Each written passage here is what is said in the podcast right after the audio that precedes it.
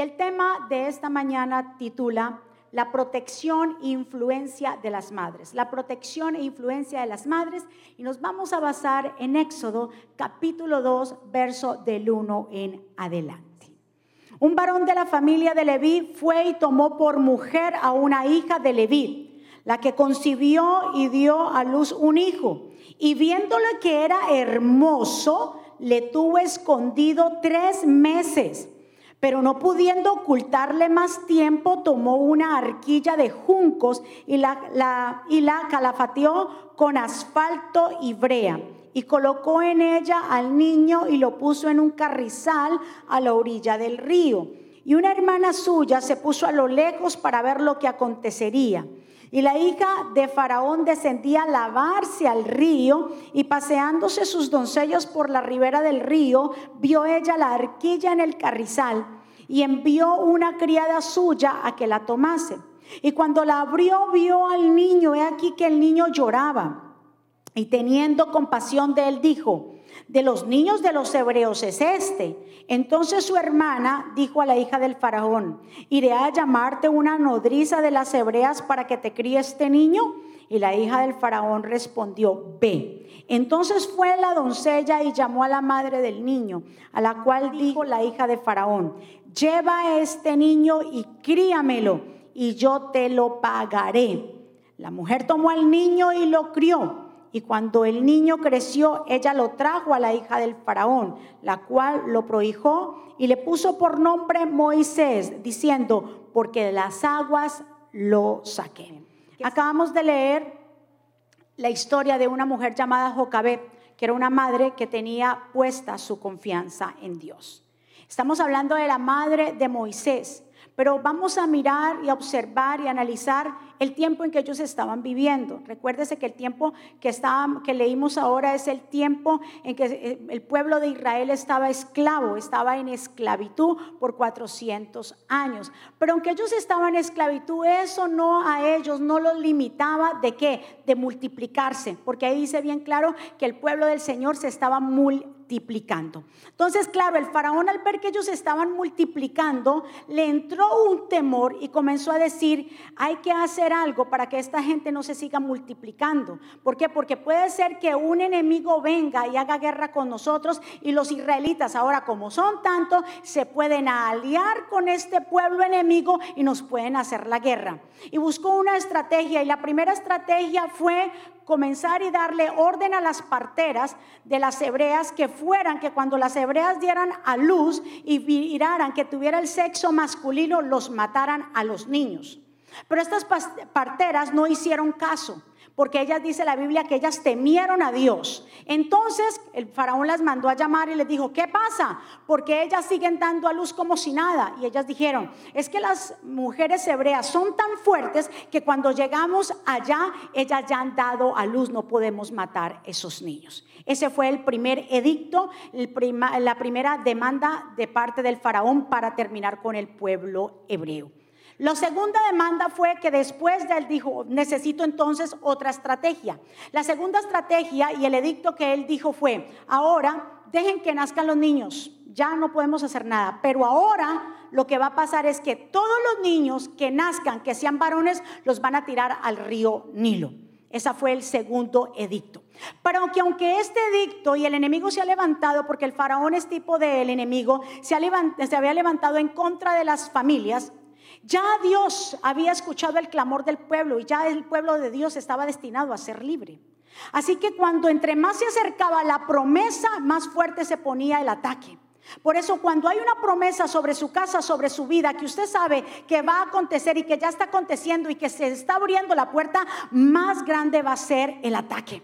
Pero no le tengan miedo a los ataques más fuertes. ¿Por qué? Porque quien va con usted es el poderoso gigante que va a traer libertad. El enemigo absolutamente sabía que ya se estaban cumpliendo los 400 años. Él sabía que ya se estaba cumpliendo el tiempo de esta gente salir de la esclavitud. Y por eso la estrategia del mismo eh, eh, faraón de qué? De acabar con los niños, de acabar con la familia, de acabar con el vínculo familiar. ¿Usted qué quiere? ¿Usted qué cree que lo que está haciendo el enemigo en este tiempo con las familias? Quiere dividirlas, quiere dividir al esposo, la esposa, quiere dividir los hijos. ¿Por qué? Porque la promesa sobre su casa está. Pero usted tiene que mantener Tenerse firme, aunque vea lo que vea. Recuérdese que aquí fue doble estrategia. Antes de la promesa somos atacados para que no nazca, pero si nace somos atacados para arrancarla de nuestras manos. O sea que eso es doble qué? Ataque. Si no puede que haya, si el enemigo no puede que haya un aborto, en el sentido de los planes, que haya algo que interrumpa, si no lo puede hacer, entonces, aunque nazca, lo quiere arrancar de dónde? De nuestras manos. Ahora, mi amado pueblo, recordemos algo muy importante, que cuando se acerca la promesa, ¿qué es lo que el Señor te ha prometido? ¿Qué cosas el Señor te ha dicho? Que tú sabes que ya están a la puerta de cumplirse. Escúcheme muy bien, el enemigo va a usar cualquier cosa para que eso no se dé, pero usted hoy se va a levantar con autoridad en el nombre de Jesús y usted va a decir conmigo, yo me levanto, yo prosigo, yo no importa lo que yo vea, cómo se están viendo las cosas, Dios me dio una promesa y esa promesa se va a cumplir. Ahora, esta madre que hablamos acá cuando hablamos de Éxodo capítulo 2, dice que era una mujer, hija de Leví, que también pertenecía, hija de Leví, que se casó con un también, uno también de la tribu de Leví. A esta mujer ahí no se le nombra cuál es su nombre, pero más adelante encontramos que su nombre era Jocabed. Y Jocabed es la madre de Moisés. Entonces ella había tenido ya dos hijos, que era Aarón y María. O sea que Moisés tenía dos, eh, dos hermanos mayores. Esta mujer llamada aquí Jocabed me inspira, es una de las mujeres en la Biblia que me inspira impresionantemente por la fe que ella tenía y por la fe que demuestra en la palabra del Señor. Porque vemos, imagínese usted el caso, por favor, de que ella dice bien claro, el edicto se había dicho que todo niño varón que naciera fuera echado a dónde? Al río Nilo.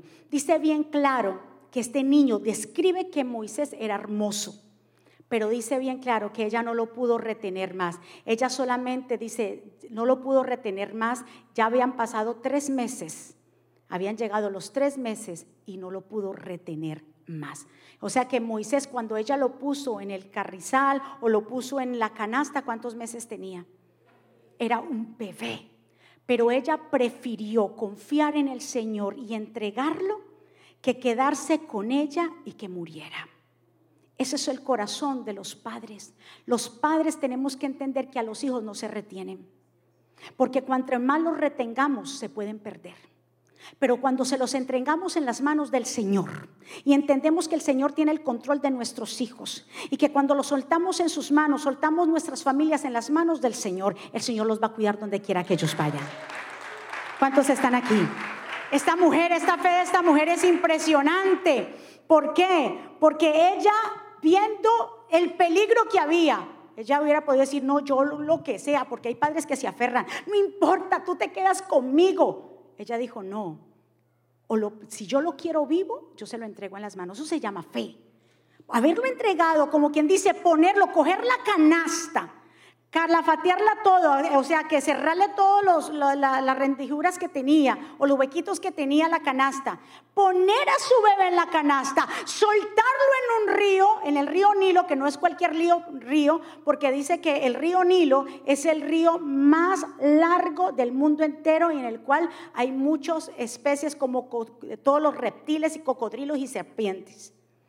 Pero qué fe la de esta mujer. Qué fe, ella confía en Dios. Ella dijo, si Dios me dio este hijo, Dios me lo va a cuidar. Padres que están aquí, si Dios te dio tus hijos, diga conmigo, Dios me los va a cuidar. Porque a veces queremos retenerlos y usted está conmigo y usted hasta el final y usted no. Escuche bien, aquí bien claro dice que ella no lo pudo retener más y que cuando ella no lo pudo retener más, ¿qué pasó? Hay cosas en la vida que usted no va a poder retener más. Y lo que usted no puede retener más, ¿qué hay que hacer? Soltarlo, porque se puede volver un problema. Porque soltarlo no significa que usted abandone. Soltarlo significa que usted está confiando en el Dios grande y poderoso.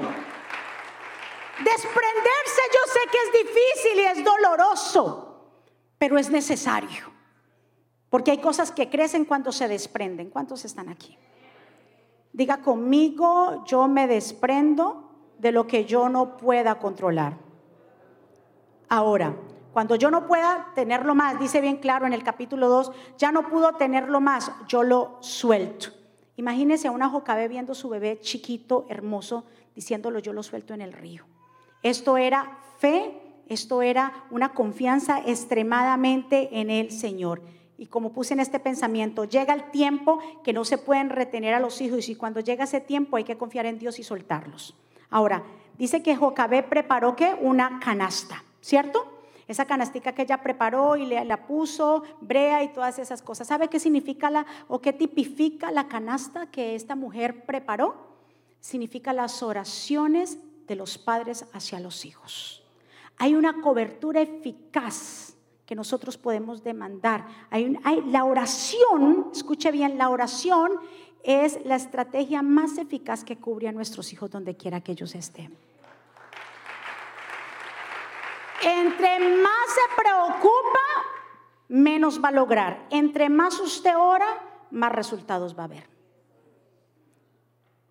Entre más usted se preocupa, mm, le va a dar a usted, puede darle un ataque al corazón, le puede dar una enfermedad, se pueden desatar muchas cosas, pero qué bueno es que cuando confiamos en el Señor y nos arrodillamos y le decimos, Señor, mis hijos están en tus manos, entonces el Señor va a actuar. ¿Cuántos dicen amén? El Señor va a comenzar a actuar, pero a los hijos hay que soltarlos. Yo no me imagino a una madre preparando, como las madres quieren a sus hijos, preparando el mismo canasto para soltarlo. Eso tiene que ser, como dice en mi país, tiene que ser uno muy berraquito para hacer eso. ¿Cierto? Tiene uno que tener mucha fe, pero es que es que bueno confiar en Dios. Porque es que cuando uno confía en Dios, las cosas se hacen más fáciles. ¿Por qué? Porque el Señor se lleva la mayor carga. Él dice, vengan a mí todos los que están trabajados y cargados, que yo los voy a hacer descansar, llevad mi yugo, porque es fácil y ligera mi carga. Jocabé entonces preparó. La oración es la cobertura eficaz que arropa y protege a nuestros hijos de todo mal. Ahora, el Nilo, ¿sabe qué representa el río Nilo? El río Nilo representa el mundo.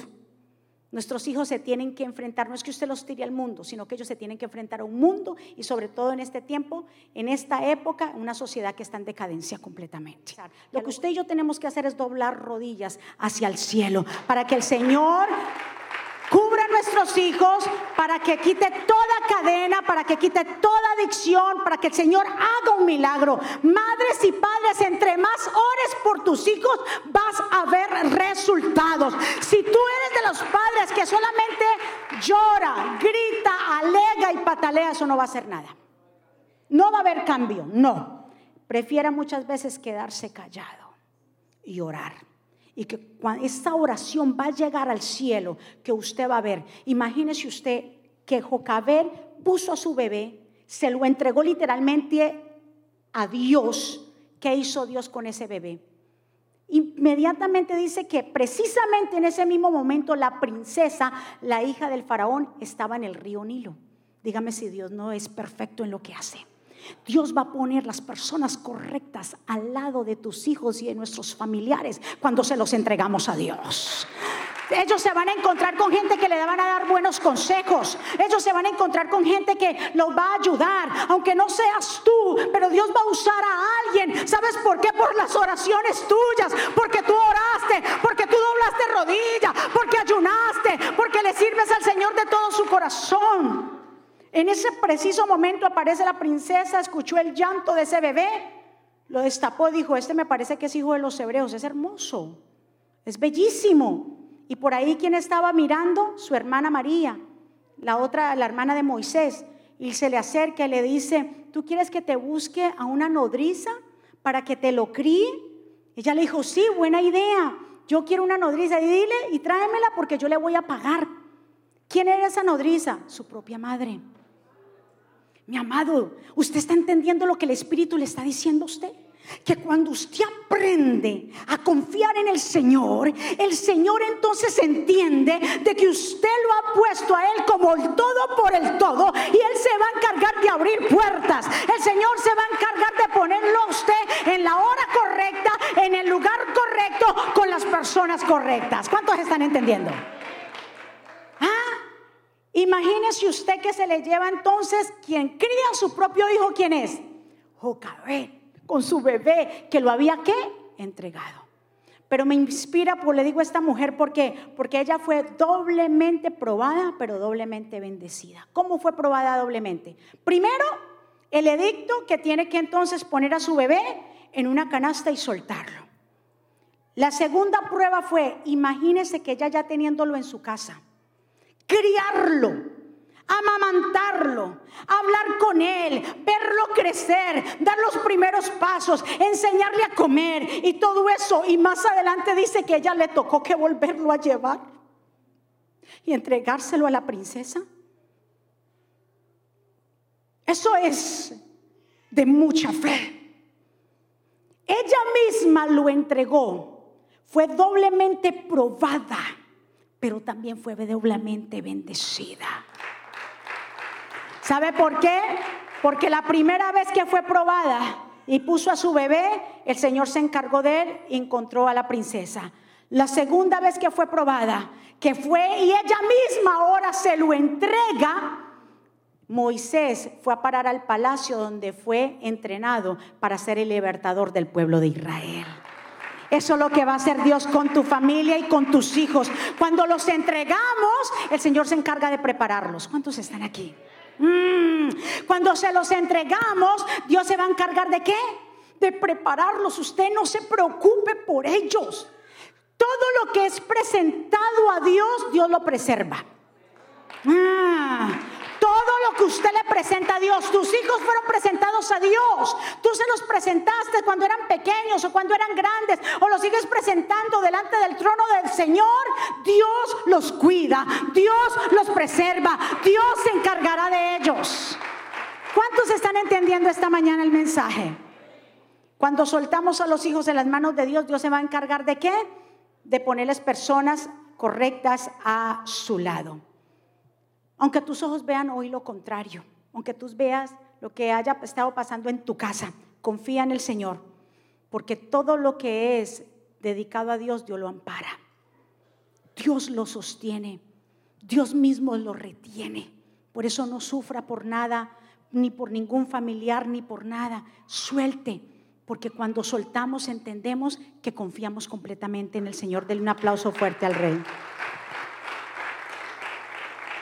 ¿Usted se acuerda de Salomón, el rey Salomón? El rey Salomón dice la escritura que era el hombre más sabio en el mundo y era el rey más sabio. Pero ¿por qué se convirtió a sabio? Porque cuando el Señor, eh, eh, su trono fue heredado por su padre David, David lo posicionó como rey al rey Salomón. Dice bien claro que el Señor le preguntó a Salomón, y le dijo, pídeme lo que tú quieras, que yo te lo voy a conceder. ¿Sabe qué le pidió Salomón? Señor, yo quiero sabiduría para guiar al pueblo, a este tu pueblo. Y Dios le dijo, tú me has pedido sabiduría, yo te la voy a dar. Y le dio tanta sabiduría que reyes y reinas venían desde lejos a mirar la grandeza de la sabiduría de Salomón, todo lo que Salomón hablaba, porque la mayoría de los proverbios fue escrito por quién? Por Salomón. Él escribió libros como Eclesiastés, escribió impresionantemente esa sabiduría que habla. Pero hay una parte en la palabra del Señor, cuando Él lo postulan como rey, el primer caso donde ahí empieza a conocerse de que era un rey sabio y fue probado como quien dice realmente que era un rey con mucha sabiduría, fue en el momento de resolver un caso. El primer caso que, fueron que, eh, Salomón resolvió fue el caso de dos madres. primera está en Primera de Reyes, capítulo 3, verso 16, donde dice bien claro que ya Salomón era el primer caso. Se conocía que era, se, se había postulado Salomón, pero llegan dos mujeres. Estas dos mujeres eran prostitutas. Escuche bien, Estas dos mujeres eran prostitutas y llegan alegando delante del rey, Señor mío, Señor mío, mire, y traían un bebé en, sus brazos, mire, Señor, ella dice que ese es mi bebé, pero yo este, que ese es el bebé de ella, pero ese es mi bebé. Entonces Salomón dice, ¿y qué es lo que pasa aquí? Dice una, Señor, es que yo estaba embarazada, las dos dormíamos, dormimos en el mismo cuarto. Yo estaba embarazada y yo di a luz un bebé. Pero a los tres días mi amiga dio a luz a otro bebé y las dos con sus bebés, pero ella se acostó encima de su bebé y lo mató de noche. Entonces ella de noche se, levantó e intercambió. Me puso a mí el muerto, el bebé muerto, y ella se llevó el, el mío que era vivo. ¿Qué hacemos? Y el rey, todo el mundo a la expectativa. Recuérdase que era un rey sabio. Y era el primer caso. Pero ahí entonces el rey fue muy sabio y dijo, tráigame una espada. Y todo el mundo se quedó, ¿qué? Una espada. Dijo, voy a partir en dos a este bebé y uno la mitad para usted y la mitad para usted. Escuche bien. Entonces saltó una de ellas y se dijo, no, rey Salomón, ¿sabe qué? Déselo a ella. Ese es hijo de ella. Déselo a, esta mujer, déselo. ¿Qué usted cree que Salomón entendió quién era la verdadera madre? ¿Quién era la verdadera madre? La que dijo, déselo, yo lo suelto, yo lo prefiero lejos de mí, pero vivo, que estar conmigo, pero muerto. Ese es el corazón de una madre, ese es el corazón de unos padres que prefieren soltar lo que tengan que soltar para que sus hijos sobrevivan. Los padres se quitan el bocado de su boca con tal de que sus hijos coman. Prefieren no comprarse nada en todo el año con tal de que sus hijos vayan a la universidad. Ese es el corazón de los padres, tanto de las madres como de los padres. Por eso no podemos olvidarnos de ellos. Por eso tenemos que honrarlos en todo tiempo. No había un caso mejor que era comprobado con dos madres. Con dos madres. La otra sabe qué dijo? Que lo partan en dos. Es así que no le importó. Ahí vemos, pero no vamos a hablar de esa clase de madres. Hablemos de las buenas mamás que están todas aquí. ¿Sí? Porque ese es, el, ese es el corazón de una madre. La madre que hace, lo entrega todo, sin reserva. Somos abnegadas. Las primeras en levantarnos, en las últimas en acostarnos. Somos enfermeras, porque todo el tiempo estamos haciendo y buscando en la internet cómo curar la tos aunque los, aunque los remedios sean horribles, que estén con ajo y con cebolla y un montón de vaina que uno le echa eso y tómeselo al muchacha. Pero siempre estamos con ellos. Somos choferes porque los llevamos de un lado a otro. O sea, hacemos tantas cosas, somos multifacéticas. Y ese es un don de Dios. Denle un aplauso fuerte al Señor. Este caso, y me impresiona esto, ¿por qué? Porque yo digo, precisamente un caso de una madre, qué mejor que haber resuelto y declararse como un hombre sabio con el caso de una madre. Por eso yo digo, Dios mío, Dios es bueno cuando nos ha dado madres y aunque de pronto usted no la tenga eh, físicamente porque ha partido, así como la mía, yo no dejo de honrar a mi suegra. Yo no dejo de honrar a las personas que han, sido mentores conmigo. ¿Por qué? Porque son padres o madres que siempre están al lado de nosotros, guiándonos, ayudándonos al crecimiento. Lo que se retiene se tiende a perder, pero lo que se suelta se tiende a conservar. Ella prefirió dárselo, ¿quién? A la otra mujer que no era su mamá. En Proverbios, ¿cuántos han leído Proverbios 31? Que habla de la mujer virtuosa, ¿verdad? Todos hemos leído La mujer virtuosa, ¿quién la hallará? La usamos para el Día de la Madre, para el Día de la Mujer, la usamos para el día de que, que el, cumpleaños de la pastora, la usamos para un versículo de una hermana, mujer virtuosa. Pero buscando acerca de Proverbios 31, el autor de Proverbios 31 es un hombre y es un rey. Este rey se llama Lemuel. Este rey, eh, la palabra o el nombre Lemuel significa presentado a Dios. Y es impresionante cómo este rey habla en Proverbios 31. ¿Y sabe qué?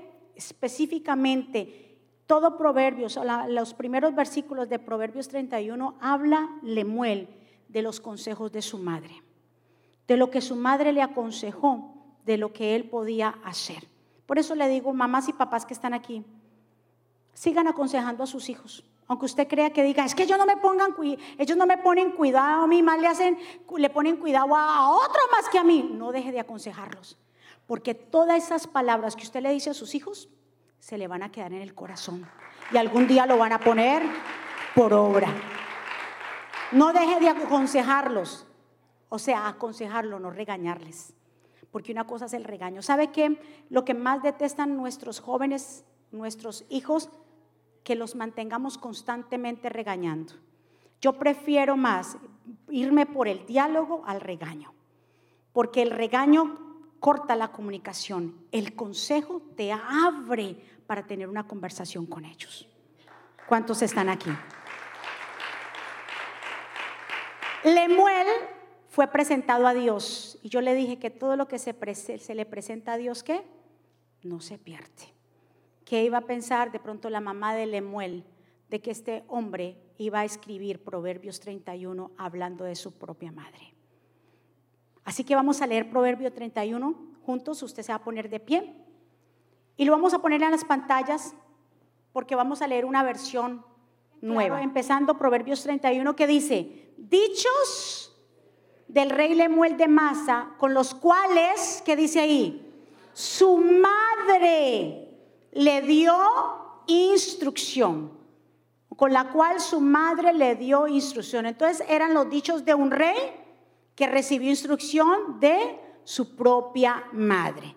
Y comienza diciendo así, Hijo mío, mire los consejos que le daba esta madre a Lemuel. Hijo mío, fruto de mis entrañas, respuesta de Dios a mis ruegos. ¿Qué más te puedo decir? Que no gastes tu energía con mujeres, pues por ellas los reyes se pierden. Y no es tan bien, Lemuel, que reyes y gobernantes beban vino y bebidas fuertes, pues podrían olvidarse de la ley y violar los derechos de los humildes. Deja el vino y las bebidas fuertes para los decaídos y deprimidos, que beban y no vuelvan a acordarse de su pobreza y su sufrimiento. Levanta la voz por los que no tienen voz. Defiende los indefensos. Levanta la voz y hazle justicia. Defiende a los pobres y a los humildes. Mujer ejemplar, no es fácil hallarla. Vale más que las piedras preciosas. Su esposo confía plenamente en ella y nunca le faltan ganancias. Brinda a su esposo grandes satisfacciones todos los días de su vida. Va en busca de lana y lino y con placer realiza labores manuales, cual si fuera un barro mercante. Trae de lejos sus provisiones antes de amanecer, se levanta y da de comer a sus hijos y a sus criadas. Inspecciona un terreno y lo compra y con sus ganancias planta viñedos. Se reviste de fortaleza y con ánimo se dispone a trabajar Cuida de que el negocio marche bien. De noche trabaja hasta tarde. Con sus propias manos hace hilados y tejidos. Siempre le extiende la mano a los pobres y necesitados. No teme por su familia cuando nieva, pues todos los suyos andan bien abrigados. Ella misma hace sus colchas y se viste con telas más finas. Su esposo es bien conocido en la ciudad y se cuenta entre los más respetados del país. Ella hace túnicas y cinturones y los vende a los comerciantes. Se reviste de fuerza y dignidad. El día de mañana no le preocupa. Habla siempre con sabiduría y da con amor sus enseñanzas. Está atenta a la marcha de su casa y jamás come de lo que no ha ganado. Sus hijos y su esposa la alaban y dicen, mujeres, mujeres buenas, hay muchas, pero tú eres la mejor de todas. Los encantos son una mentira. La belleza no es más que ilusión, pero la mujer que honra al Señor es digna de alabanza. Alábenla ante todo el pueblo. Denle crédito por todo lo que ha hecho. Qué impresionante. Palabras de un hombre que menciona a su mamá. ¿Cuántos de nosotros le hemos dicho lo mismo a los hijos? Mi hijo, esa mujer no le conviene. Mi hijo, vea, deje de estar tomando. Mi hijo, mire, deje de estar usando esas sustancias. Mire, lo mismo que ella le decía.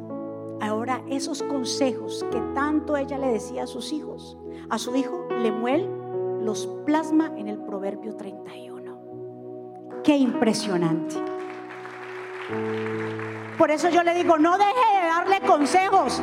Aunque usted le digan, ay, es mamá otra vez con el mismo cuento. Mamá, usted tan cansona. No importa. Dígaselo con todo el amor y dígale, hijo, yo sé lo que estás haciendo, pero no dejo de orar por ti. Esas cosas los van a marcar. Cuando usted vea lo malo, dígaselo, dígaselo.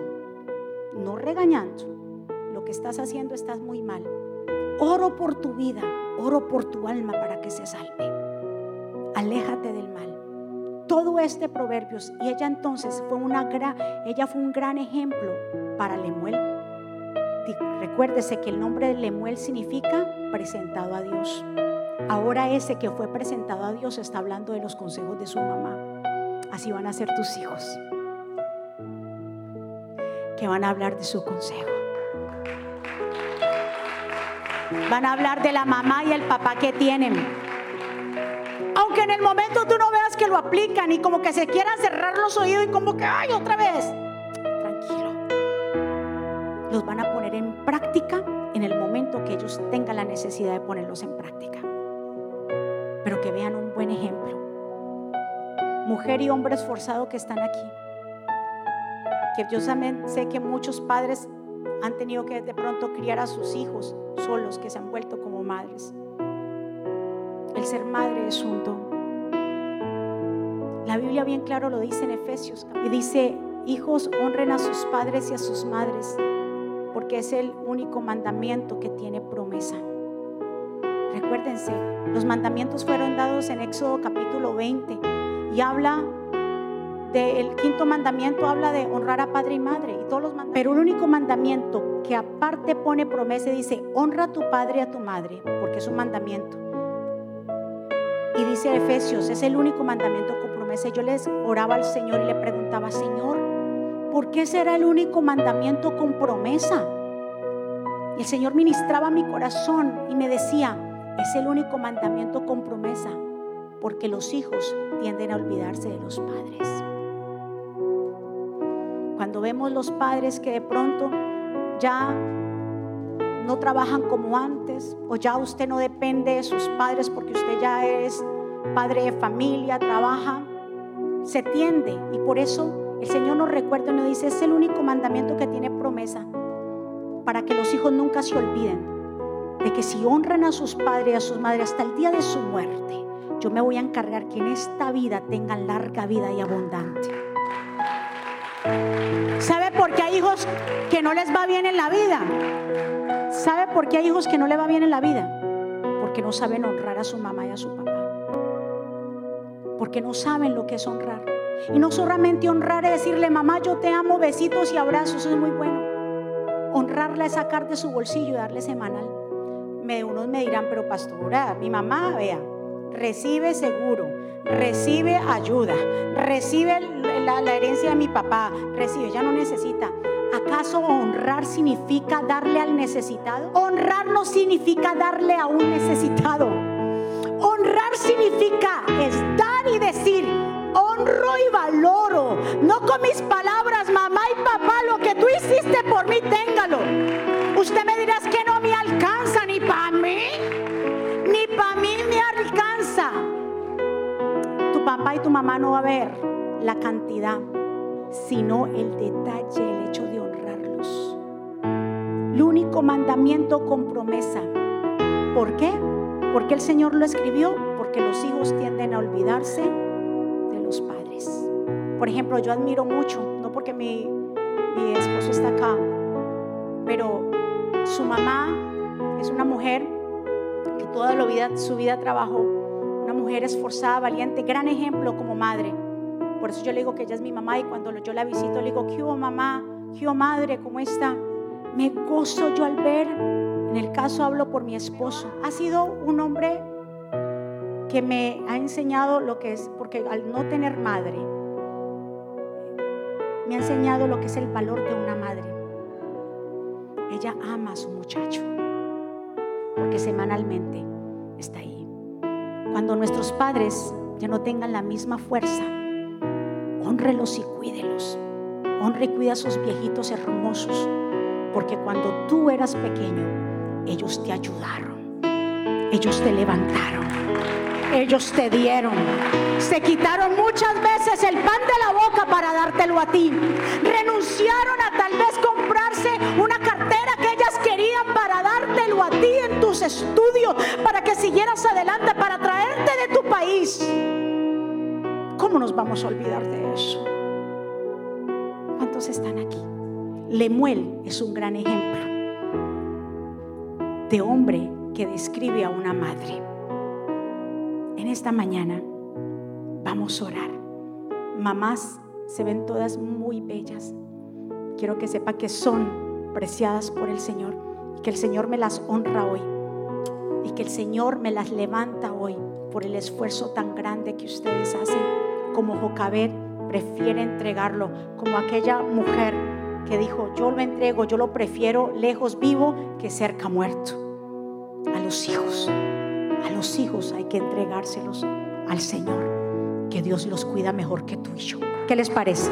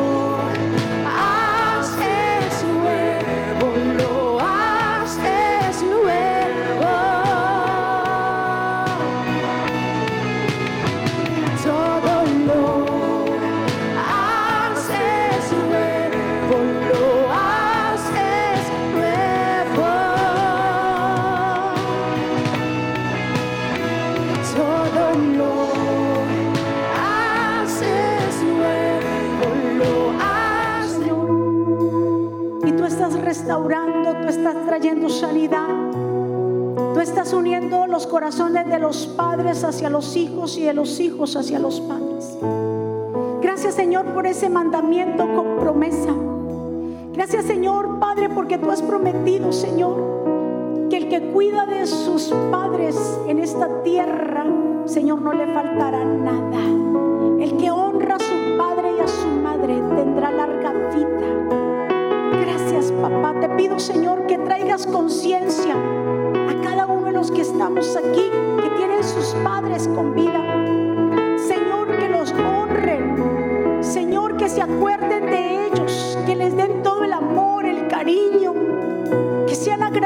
Dios mío. Señor, gracias porque tú eres nuestro Padre y nuestra Madre. Señor, porque te has convertido, Dios mío, en esa cobertura para nosotros, tus hijos. Porque tú, Señor, Dios mío, nos cercas, nos proteges como la gallina protege a sus polluelos. Así es el amor tuyo, el amor de madre,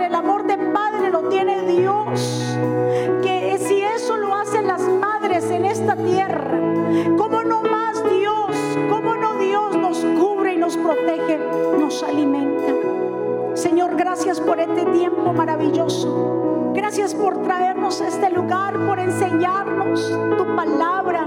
Gracias por entrenarnos. Gracias, Padre, por tu amor. Gracias por tu misericordia, Señor. Gracias porque tú eres el que hace la obra en esta casa. Gracias por las madres que han llegado hoy en día. Gracias por cada vida, Señor, desde el más pequeño hasta el más grande, que han tomado esta casa como casa de adoración y de oración. Gracias, Espíritu Santo, porque tú comenzaste una buena obra en cada uno de ellos. Señor, que este sea un día de celebración y no de melancolía. Porque tal vez hay muchos que no tienen a su madre viva, como en el caso mío. Pero yo tengo un padre que me protege. Yo tengo un padre y una madre que es mi Padre Celestial que se ha convertido en todo. Por eso yo no estoy triste, porque Él llenó el vacío. Llenó. Por eso hoy regocíjate en el Señor, porque tú lo haces todo nuevo, Señor. Eres tú, Señor. Eres tú, Señor, que estás impartiendo vida. Sí, Jesús. Cántele al Señor en esta mañana. Si hay alguien aquí en esta mañana que desea hacer esta oración, donde usted está, repita conmigo, Señor Jesús, yo te doy gracias por mi vida. Yo te pido perdón por mis pecados. Yo te recibo como mi Señor y suficiente Salvador. Perdóname, ayúdame, enséñame. Reconozco que soy pecador y que te necesito. Señor Jesús, escribe mi nombre en el libro de la vida, en el nombre de Jesús. Denle un aplauso fuerte al Señor. Déselo grande, porque Él es bueno, porque Él es bueno, porque Él es santo, porque Él es digno de adoración. Gracias, Señor. ¿Cuántos recibieron esa palabra de hoy en día? Amén. Que sobre todo es aprender a soltar lo que no se retiene, como Jocabé no se puede retener, hay que soltarlo. Porque muchas veces soltando se gana. Y saber que todo, todo está en las manos de nuestro Señor, aprender a confiar. Amén. Y aunque hay mujeres acá que no, también no, tal vez no tienen hijos, pero todas ustedes tienen vientre. Y eso nos hace diferentes a las demás creaciones. Somos portadoras de vida. Y todo lo que tiene vida se multiplica. Y ustedes son mujeres valientes, esforzadas, que hoy Dios honra todo lo que ustedes hacen y todo el esfuerzo que ustedes hacen, mamás, Dios les va a recompensar. Todas esas lágrimas derramadas, Dios las va a enjuagar. Todos sus sufrimientos, tal vez callada porque no hablas y no se lo dices a nadie, Dios sí conoce todo. Tal vez no tienes a alguien que te valore y te diga lo hermosa que eres y lo, lo necesitada que eres en esta vida y en este mundo. El Señor te recuerda que tú eres amada por Él y que Él te necesita, mujer de Dios. Oro por sus vidas para que el Señor les añada mucho más y que todo lo que ustedes toquen se multiplique y prospere. Extendamos nuestras manos. Padre, gracias. Gracias por estas madres que hoy están aquí. Yo bendigo su entrada y bendigo su salida todas las mamás y a todas las mujeres que están en este lugar. Gracias por ellas, Dios mío. Gracias por lo que tú has hecho en ellas, Dios. Señor, alivia si hay algún dolor en ellas. Si hay decaimiento en alguna de ellas, yo te pido, Señor, que hoy las levantes. Si hay alguna tristeza porque un hijo no la llamó, no la buscó, Señor, yo te pido, papá, que tú les des consuelo. Que tú, Señor, les hagas entender que tú las honras hoy. Que tú entiendes, Señor, y valoras el trabajo que ellas hacen. Que son mujeres virtuosas. Que son mujeres, son mujeres abnegadas. Mujeres que lo sueltan todo para que su familia esté bien. Yo las bendigo. Te pido por fortaleza. Bendigo su entrada y su salida. Y todo lo que toquen, Señor, que sea prosperado. De Jesús. Amén. Así, pueblo del Señor, que Jehová te bendiga y te guarde. Que Jehová haga resplandecer su rostro sobre ti y tenga de ti misericordia. Que Jehová alce sobre ti su rostro y ponga en ti paz. Y me despido con estas palabras. Vivan en gozo, sigan creciendo hasta alcanzar la madurez. Anímense los unos a los otros, vivan en paz y armonía. Entonces el Dios de amor y paz estará con cada uno de ustedes. Que la gracia de nuestro Señor Jesucristo, el amor de Dios y la comunión con el Espíritu Santo sea con todos ustedes. Dios me los bendiga, Dios me los guarde. Bendecidos sean todos. ¿Quieres estar al día con todos los eventos de la pastora Mónica Jaques y Ministerio Jesucristo Vive? Ahora lo puedes hacer introduciendo la aplicación Mónica Jaques, ahora disponible en la tienda de aplicaciones de Apple y Google. Es muy fácil de usar y contiene un menú útil y de acceso rápido. Ahora podrás acceder al último libro de la pastora Mónica, eventos, palabras de fe e incluso comunicarte con nosotros vía chat. También puedes seguirnos en Facebook, Instagram, Twitter y YouTube para ver servicios de poder en vivo y recibir reflexiones, palabras de aliento y mensajes diarios.